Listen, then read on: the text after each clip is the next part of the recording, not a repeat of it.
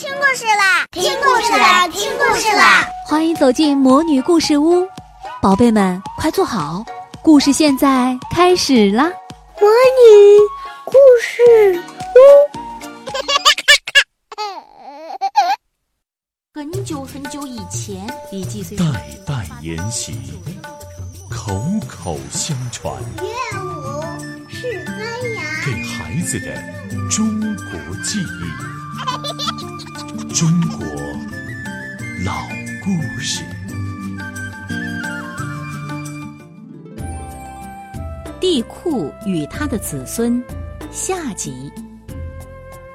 上一回我们说到，颛顼见到高辛氏深受百姓的爱戴，后来就把他的地位传给了地库。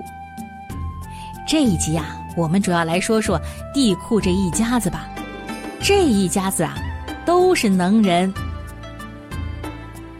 地库一共娶了四个妻子，他的第一个妻子叫姜元，是有台国国君的女儿。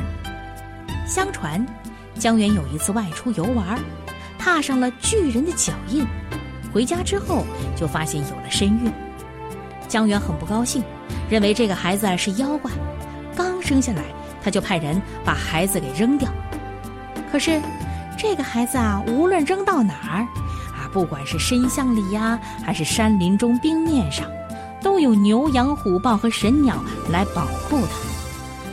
姜元得知以后，觉得这孩子是受神的护佑的，便将他小心地抱回家里，精心抚养。因为最初本来是要抛弃他的，所以呢，给这个孩子取名叫弃，抛弃的弃。弃从小就喜欢植物，长大以后就成为了种庄稼的能手。他教人们栽种五谷，普及农业知识，因此被后人尊称为后稷，成为周民族的祖先。帝喾的第二个妻子叫简狄，她是有松国国君的女儿。相传那是春分时节，简狄回娘家去了。他约了妹妹建姿在玄池温泉沐浴。恰好这时有一对燕子飞了过来，在玄池旁的石头上产下了一枚蛋。这枚蛋呐，五彩晶莹，真是惹人喜爱。简狄高兴地把它捡了起来。他的妹妹建姿在一旁说：“姐姐，你小心别把它捏碎了，还是含在嘴里吧。”简狄呢，就把这枚蛋含在了嘴里，可刚放进嘴里，不知怎么着，简狄脚下一滑，人倒是没摔倒，却把燕子蛋给吞了下去。简狄后来就怀孕，生下了契。据说契是从简狄的胸口出生的。长大以后，契成了商民族的始祖。后来民间就有了一枚鸟蛋诞生一个民族的说法，《诗经》里“天命玄鸟，降而生商”的句子说的也是这个故事。地库的第三个妻子叫庆都。当年，太行山的一位女子不小心被石头绊倒。一滴鲜血洒在了那块石头上，谁知那滴鲜血竟然孕育成一个婴儿，而那座山也变成通红的一片，被称为丹陵。那婴儿的一声啼哭，正巧被采药的陈丰氏听到了。陈丰氏就将这个孩子抱回家中，取名叫庆都。庆都十三岁的时候，养母病故了。就一个人在丹陵上的小茅屋里生活。山下有一对夫妇依长乳，他们可怜这个女孩孤苦伶仃，就将她呢收为义女。说来也奇怪，庆都这个女孩子啊，无论她走到哪里，她的头上始终覆盖着一朵黄云，因此被认为是奇女子。帝库的母亲听说了这件事儿，她就劝帝库。将庆都纳为妃子，庆都后来生了千古贤帝尧。帝库的第四个妻子叫长仪，聪明美丽，长发垂足。常仪呀有两个孩子，一个女儿叫帝女，一个儿子叫智。智后来继承了帝库的地位，九年之后禅让给了尧。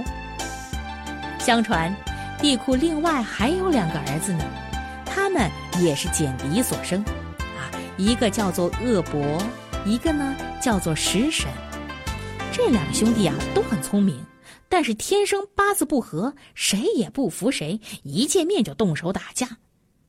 小的时候，地库就当他们是调皮不懂事儿，小孩嘛，啊，可是长大了，一点都没有见到好转，反而关系更坏了。他们两个。不见面也就罢了，一见面就寻衅厮杀，刀来剑往啊，让人啊觉得特别的头疼。帝库于是决定把这两个兄弟呀分得远远的，最好让他们两个一辈子也不见面。于是，帝库把恶伯派往了商地，让他来主管商星；弟弟石婶呢，把他派到了大夏，让他去主管申星。这两颗星星，一颗早上出来，一颗晚上出来，时间正好是颠倒的，所以兄弟两个就不能碰面了。后来，大诗人杜甫写下了“人生不相见，动如参与商”一句诗，用的就是这两兄弟的故事。成语“动如参商”也因此产生。你来猜猜是什么意思？嗯，没错。就是用来比喻人们长期分离，难以相见。听说啊，恶伯被封到商地之后，还为当地的老百姓干了很多好事儿呢。他看到那个地方的人不会保存火种，常吃生冷的东西，就带着他们从很远的地方引来了火种，并且想办法堆成了一个土丘，把火种放在土丘上，在上面搭了一个遮雨的棚子。这样，天上下雨不能把火浇灭，河水泛滥也不会把火侵灭。然后，他又带领人们四处去寻找柴草。于是呢，商的百姓们不但可以到处生火，而且还能让火经久不息。大家很感激恶伯，都说啊，他是天上的神仙下凡，给百姓造福来了。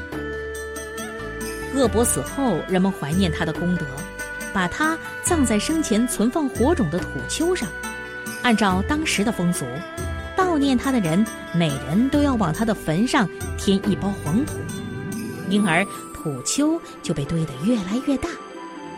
因为恶伯的封号是商，这座土丘从此就被称为商丘。时间长了，商丘便成为这儿的地名。一直到现在，这个地方还在呢。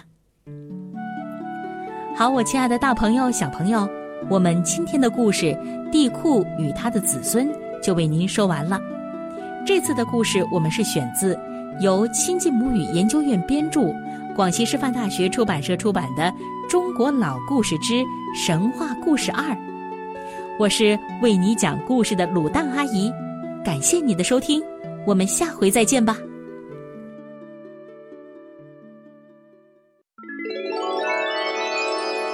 亲爱的小宝贝们，今天的故事就讲到这儿了。想听更多的好故事，欢迎你在微信公众号上搜索“魔女故事屋”，加关注来和我们做朋友。这里有更多的好故事等着你哦。我们下期再见。